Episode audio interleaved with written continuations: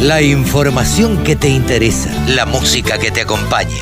www.laradiodelcampo.com Ahora estamos en comunicación con una influencer de el agro. Sí, como influencer del agro, sí, claro, claro.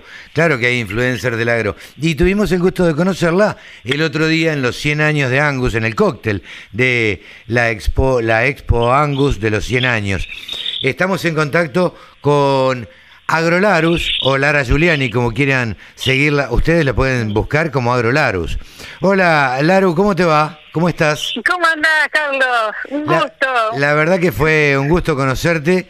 Eh, habíamos escuchado hablar de vos y, y bueno, te seguíamos en las redes, pero no nos conocíamos personalmente. Esto es lo que tiene la virtualidad. Tal cual, es bárbaro. Llegar a- por las redes a todo el mundo es genial.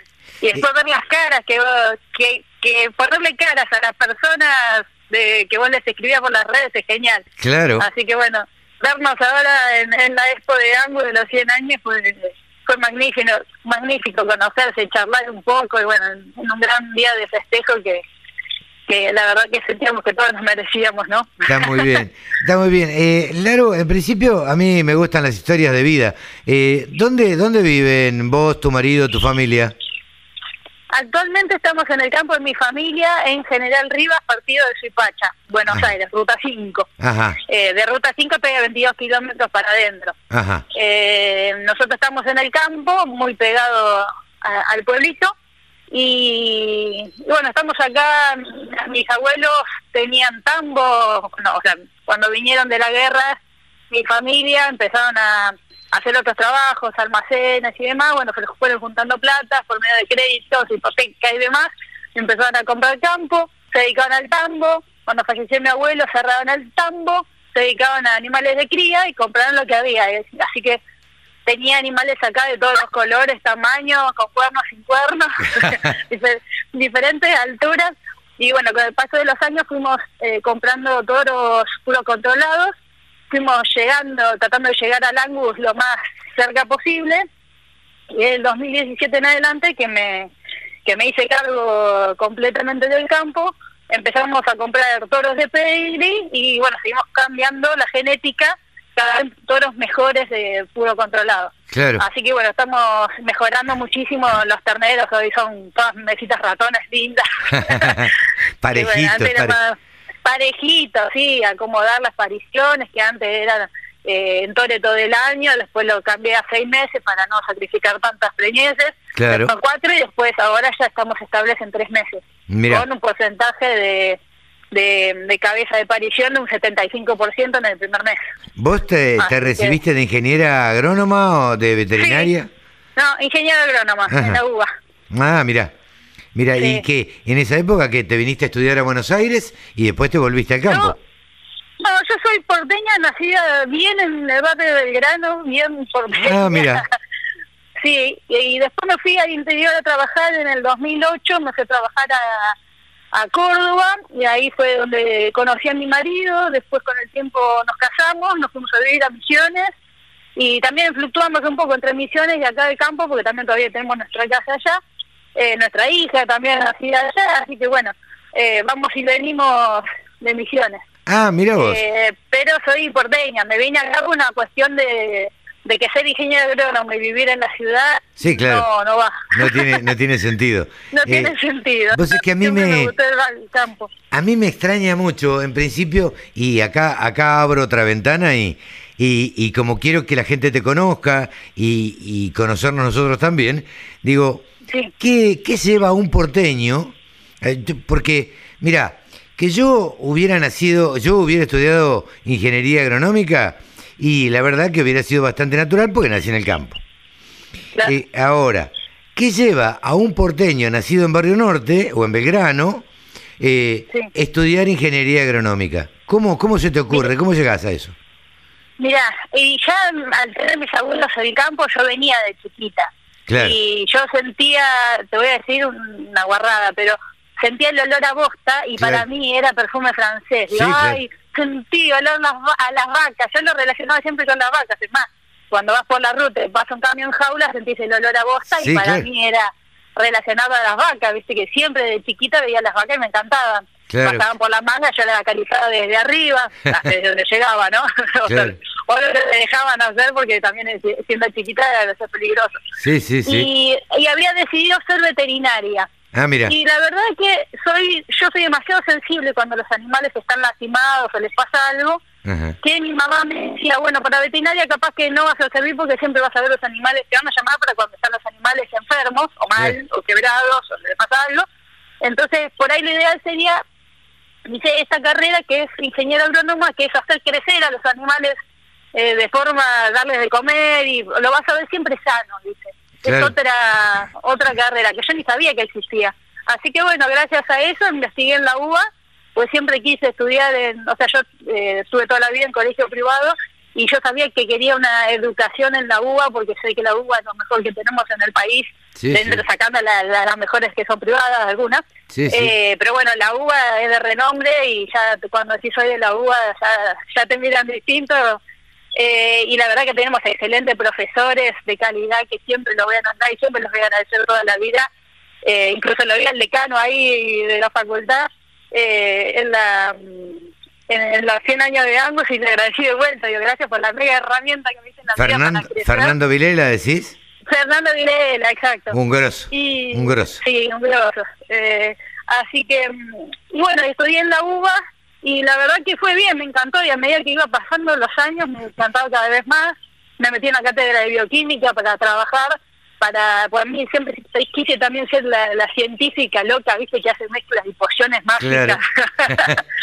y, y bueno, lo viví eso también, conocí ahí muchas fases de los de los profesores que son fantásticos, eh, que hoy quedé de amigos también y, y bueno, y ahí también mi vocación por enseñar y hoy vivo dando charlas y hacemos cursos acá, damos cursos acá en el campo también y siempre estoy con algún grupo de, de mujeres empresarias siempre en las partes de capacitaciones para eh, capacitar a mujeres para que salgan adelante, para que em, emprendan algo o si están emprendiendo porque sean empresarias. Claro, claro, claro.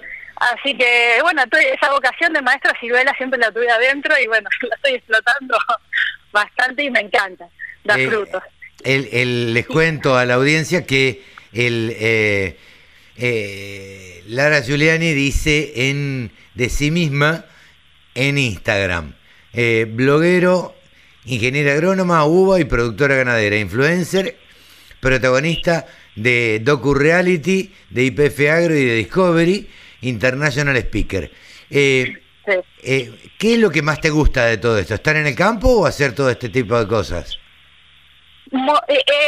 Mira, una mezcla, porque gracias a que tengo internet en el campo, pues si no, no podría ser agroinfluencer, me gusta mostrar lo que hago en el campo y enseñar lo que hago en el campo. Esa faceta que tengo, viste que te decía, de maestra ciruela, me nació de estar acá y decir, bueno, voy a empezar a mostrar lo que hago, pero por divertirme nomás y decir, bueno, eh, lo empecé a subir de, onda, digamos.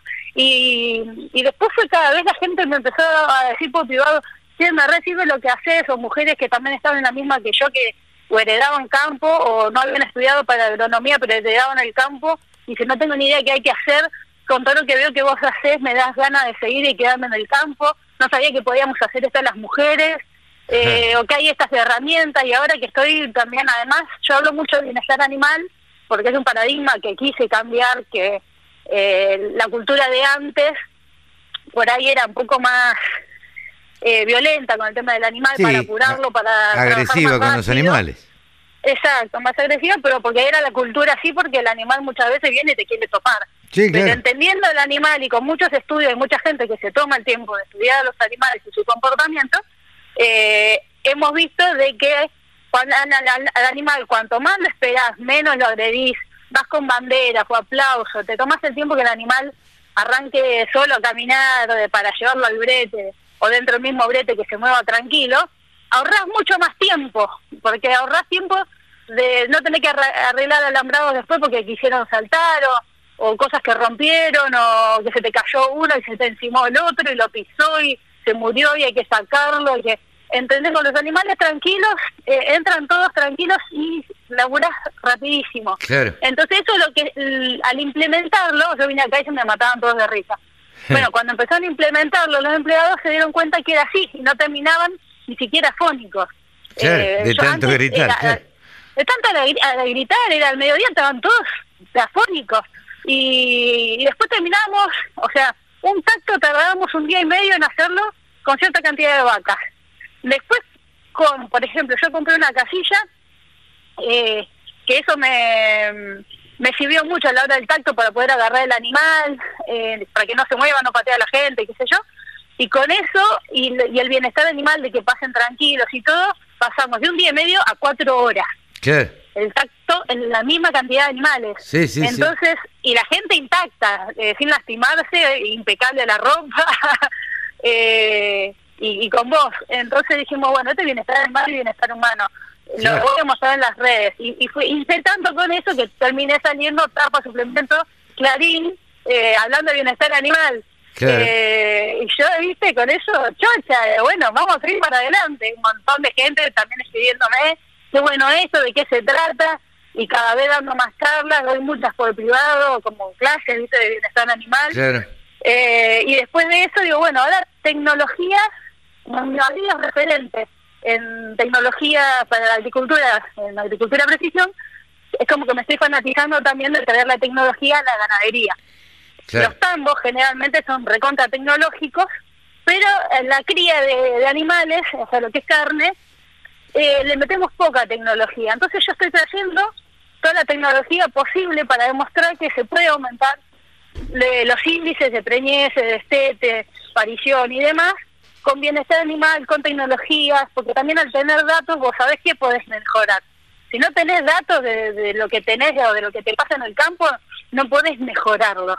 No, no, no, seguro. no sabés yo, que tenés, ¿viste? Entonces, yo creo... Eh, por eso tenemos tecnología y eso es lo que estoy, perdonando, es lo que estoy tratando de ahora de, implementar también y que la gente lo vea. Claro, yo siempre digo que, eh, a ver, entre la agricultura y la ganadería hay un abismo tecnológico, porque la ganadería siempre estuvo más relegada tecnológicamente. Porque, bueno, por una cuestión casi natural. Pero ahora la tecnología está llegando también a la ganadería. está llegando, cuestan las inversiones, que es lo más caro el tema, porque eh, cada cosa que vos compras eh, son muchos dólares que tenés que poner.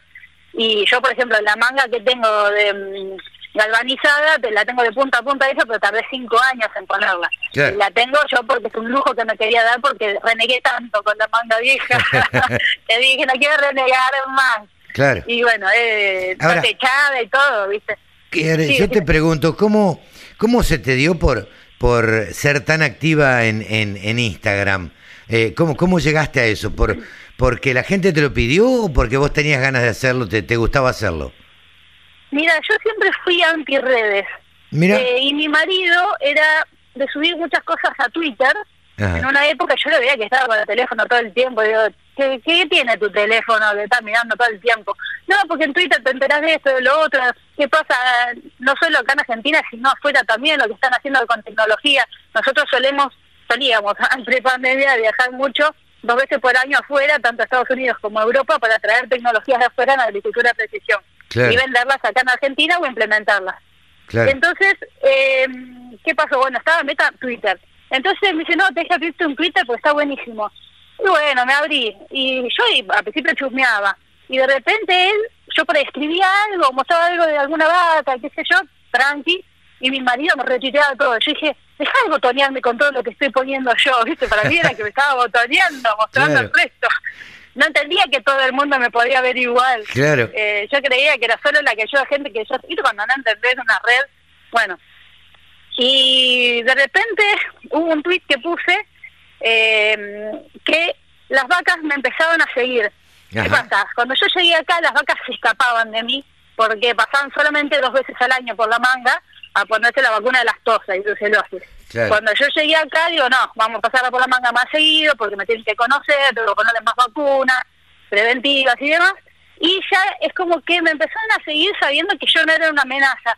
Y un día voy para un lado, voy para el otro, voy para un lado, voy para el otro, y me seguían. Y yo me empezaba a meter de risa. Y yo esto lo tengo que filmar. Lo filmé, lo subí a Twitter y fue un boom. Vos lo ves, tiene como 45 mil visualizaciones, que para Twitter es muchísimo. Sí, sí, y Ahí me, y ahí me hice conocida cada cosa que subía eh, se repiteaba y se daba muchos likes y yo dije, wow, ¿qué pasó?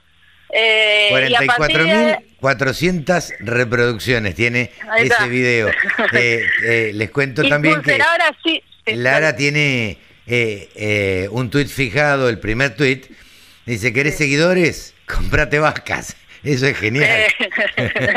sí, porque todo el mundo está fanatizado con tener cientos de miles, millones de seguidores. A mí no me importa la cantidad de seguidores. Claro. Mientras le interese lo que hago, entonces, ¿querés seguidores? Comprate vacas. Mirá lo que pasa. Claro. Me siguen. Y me mataba de risa. Y es verdad que hice algunos cursos de liderazgo y todo. Entonces dije, bueno, al fin sirve de algo todos los cursos de liderazgo que hice porque alguien me sigue. Claro. Y bueno, y esa espontaneidad a la gente le gustó. Y después me dijeron, tenés que abrir tu Instagram porque Instagram es distinto. Bueno, abrí el Instagram. Y atrás de eso también un montón de gente cuando te escriben por privado de que les sirve lo que vos mostrás, es como que ya decís, bueno, tengo que hacerlo más profesional, empezar a explicar mejor. Ya hice cursos de Instagram. Ah, ya- eso te iba a preguntar. Sí. ¿Hiciste cursos? Eh, ¿Cómo aprendiste a manejar bien la red? Porque la verdad es que las redes, a ver, no son una ciencia, pero hay que, hay que saber manejarlas. No es que eh, así nomás uno se pone y tuitea o pone algo en Instagram y ya está. No. Sí, algunos cursos hice y después otras cosas que cuando eh, veían que el, por ejemplo, la prensa veía que el contenido era bueno, que yo explicaba, comunicaba bien lo que hago, qué sé yo, y aparte única mujer, ingeniera agrónoma, vive en el campo, productora, eh, una mujer seria, viste, que muestra solamente cosas de trabajo. Eh, es como que sumaba un montón de, de puntos que Sí. decía, uy, esta chica está bueno hacerle una nota. Y empecé a tener notas por todos lados, hasta bueno, terminar en Discovery, como ahí bien dijiste, y resulta que empezaron a aparecer sponsors. Ah, Entonces mira. los sponsors, sí, tengo un montón de sponsors de todas marcas muy grandes, eh, que no sé, no sé si la puedo decir o no, pero, Pero por las dudas. Podés nombrarlas No a todas. Las pueden demostrar, ver en- después en mi, en, en mi Instagram y en Twitter, los van a ver que cada dos por tres alguna nombro. Te vemos bueno, con alguna gorrita cosas- también de Advanta. eh. Sí, Advanta, KWS, Funkin, New Holland, Yara, Nutrien, eh, eh, Valve, Gallagher, bueno, hay un montón. Bueno. Tech Metal. Mirá sí, bueno. y la verdad que, entre, bueno, Weedit, tenemos eh, Rubisco, bueno, varias. Eh, el tema es que a partir de ahí, Agrofy, Agrofy, que siempre digo, querés buscar algo que no conseguí, buscarlo en Agrofy. En Agrofy, hasta el claro. eslogan, la gente ya me reconoce por el eslogan, por cómo lo digo. Claro. Eh, y, y me empezaron ellos mismos a decir, mira, tenés que subirlo así, de esta manera, por ahí te conviene mejor a esta hora, o de esta forma, después fíjate en las estadísticas, cómo te fue. Yo ni idea que se podían ver las estadísticas. Claro, Entonces, claro. aprendí a partir de ellos, de los mismos sponsors, que me fueron pidiendo eh, información, y yo eso tengo que aprender a hacerlo. Y, y bueno, ellos mismos me fueron enseñando muchas cosas. Así que no solo cursos, sino de los mismos sponsors que aprendí. Y Claro. está genial porque nos ayudamos entre todos, los sponsors les sirve. Sí, y sí, público, claro. porque es un público serio, eh, que tengo desde cabañas, peones de campo, eh, ingenieros agrónomos, prensa, productores agropecuarios, estudiantes de agronomía y veterinaria, tengo de todo. Entonces, tanto en Twitter como en Instagram tenemos diferentes públicos. Twitter es un poco más de, de gente de mm, prensa y ingenieros agrónomos Claro. y productores.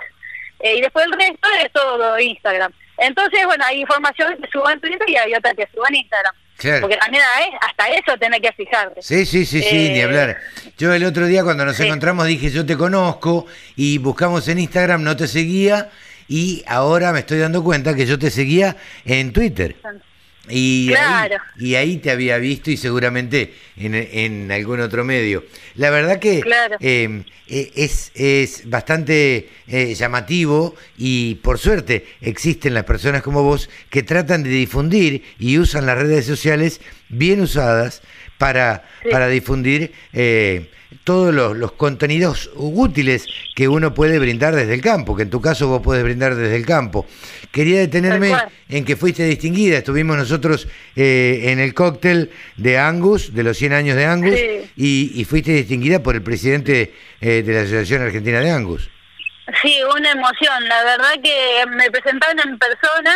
Yo no lo, cono- lo conocía de lejos, ¿viste? nunca me animé a hablarle, qué sé yo, pero bueno, le hablaron de mí y, y fue tanta la emoción y también gracias por todo lo que haces, demostrar lo que es la raza, demostrar lo que haces en el campo, de la producción, dice que yo te quiero dar mis pines de los 100 años de Angus y, me los puso acá, viste, en mi saco. Y yo, a mí me temblaban las piernas, te soy sincera. Yo, la, viste, cuando te empieza a caer la lagrimita de emoción, eh, los nervios, la, la emoción y el reconocimiento es hermoso porque uno lo hace no buscando, hay gente que sí busca reconocimiento todo el tiempo. Yo lo hago porque realmente lo siento y eso se nota, esa pasión, viste, se nota. Eh, y le agradezco a Tiziana Prada, que fue la que me lo presentó a Alfonso Bustillo. Tiziana Prada es la presidenta de la Asociación de Bradford, Argentina. Entonces ella, que ella me sigue en Instagram, dice, te quiero presentar al presidente de la Asociación de Angus. Y le contó todo sobre mí. Y yo me quedé dije, wow, cuánto que sabe de mí. Hasta la gente te ve. Y me emocionó ya sus palabras y eternamente agradecida con los dos de, de semejante reconocimiento que, que bueno, te da más ganas de seguir y mostrar cómo se hace el alimento, una cosa tan básica que lo que comemos todos los días, todos los argentinos del planeta entero, decía, así se empieza el alimento, a, hacer. Y mira los cuidados que yo tengo para que vos comas un alimento de calidad y sano. Sí, sí, sí.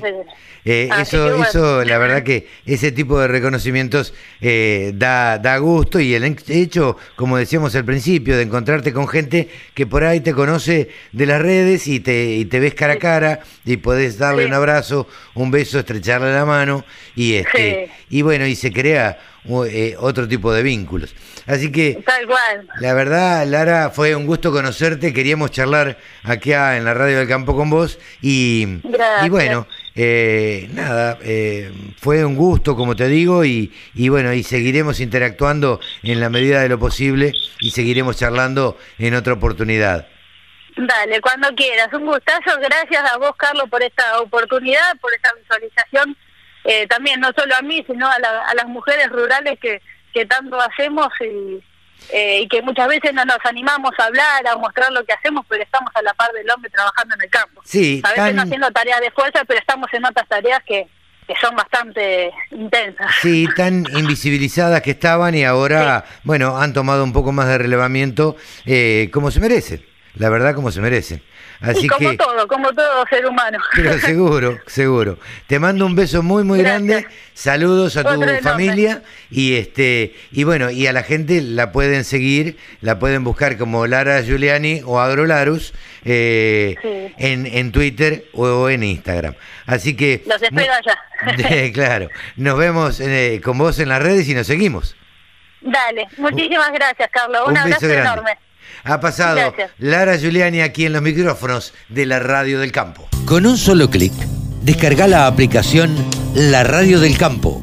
Después, solo tenés que ponerte a escuchar tu radio.